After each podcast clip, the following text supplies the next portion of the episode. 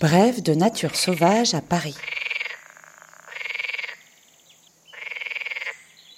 Aujourd'hui, la grenouille verte.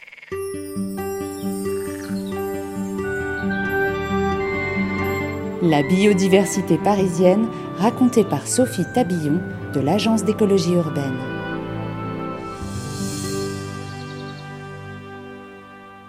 Installé sur son nénuphar, cet amphibien au museau arrondi surmonté de gros yeux proéminents observe attentivement la mare. Cette grenouille est reconnaissable à son corps trapu de 10 cm de long, couvert d'une police vert marron dessinée de taches irrégulières plus foncées et d'un ventre blanchâtre. La grenouille verte a pour proches parents la grenouille de l'Essona, plus petite, et la grenouille rieuse, souvent plus grande. Leur capacité à s'hybrider, c'est-à-dire à s'accoupler entre espèces différentes mais proches, rendent leur identification souvent compliquée. La grenouille verte est la plus aquatique des grenouilles. Elle peuple les étangs, lacs, mares et ruisseaux riches en végétation qui lui assurent un abri. À Paris, on peut l'observer dans les mares du jardin de l'abbé Pierre Grand Moulin et au jardin Charles Trenet dans le 13e, celle du jardin de la gare de Charonne et le jardin naturel dans le 20e, ou encore dans les étangs et au cours d'eau lents des bois parisiens. Active de jour comme de nuit, la grenouille verte aime s'exposer sur des berges ensoleillées.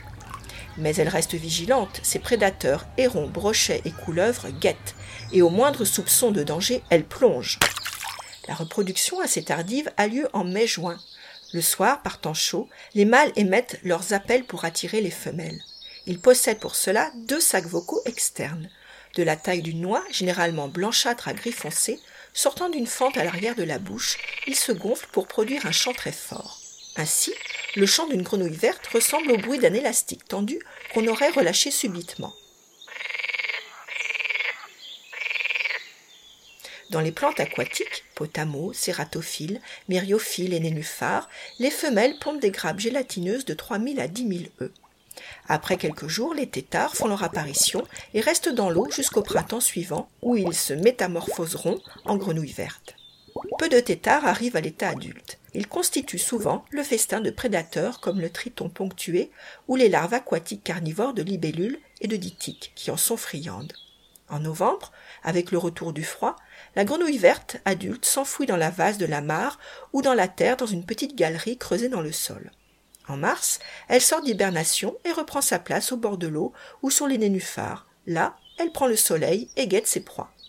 Carnivore, la grenouille verte capture des insectes, libellules, papillons, ditiques, gérisses, en bondissant à plus de 30 cm de son poste de surveillance.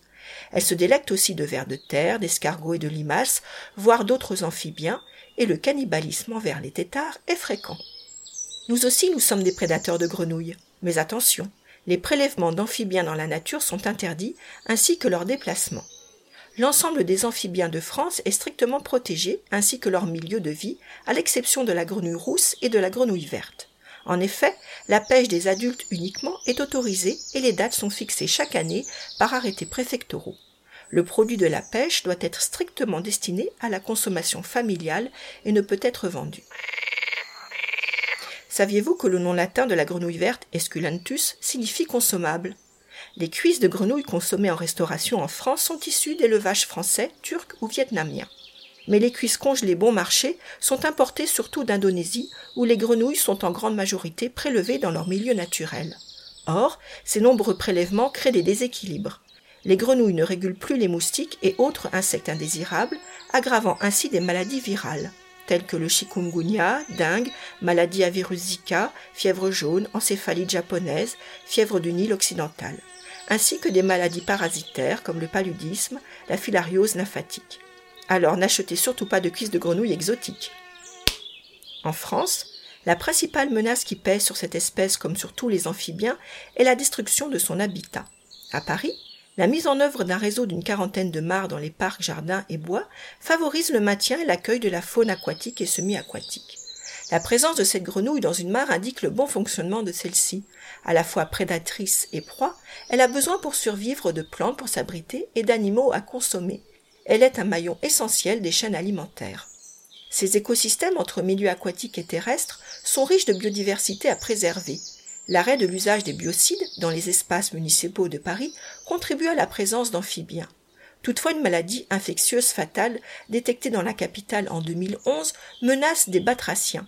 Il s'agit de la chytridiomycose, une maladie due à un champignon aquatique qui se développerait en raison des modifications de conditions environnementales comme les changements climatiques, la pollution ou encore l'introduction non contrôlée d'espèces porteuses de ce mal. Tout écosystème est un milieu complexe à l'équilibre fragile qui peut à tout instant être remis en cause. Chaque déséquilibre peut nuire aux espèces locales. La préservation du réseau aquatique de plus de 40 mares à travers Paris laissera place encore au coassement printanier des mâles grenouilles vertes dans la capitale. Tous les 15 jours, Bref de Nature Sauvage à Paris vous raconte la faune et la flore parisienne au creux de l'oreille. Abonnez-vous sur votre plateforme d'écoute préférée.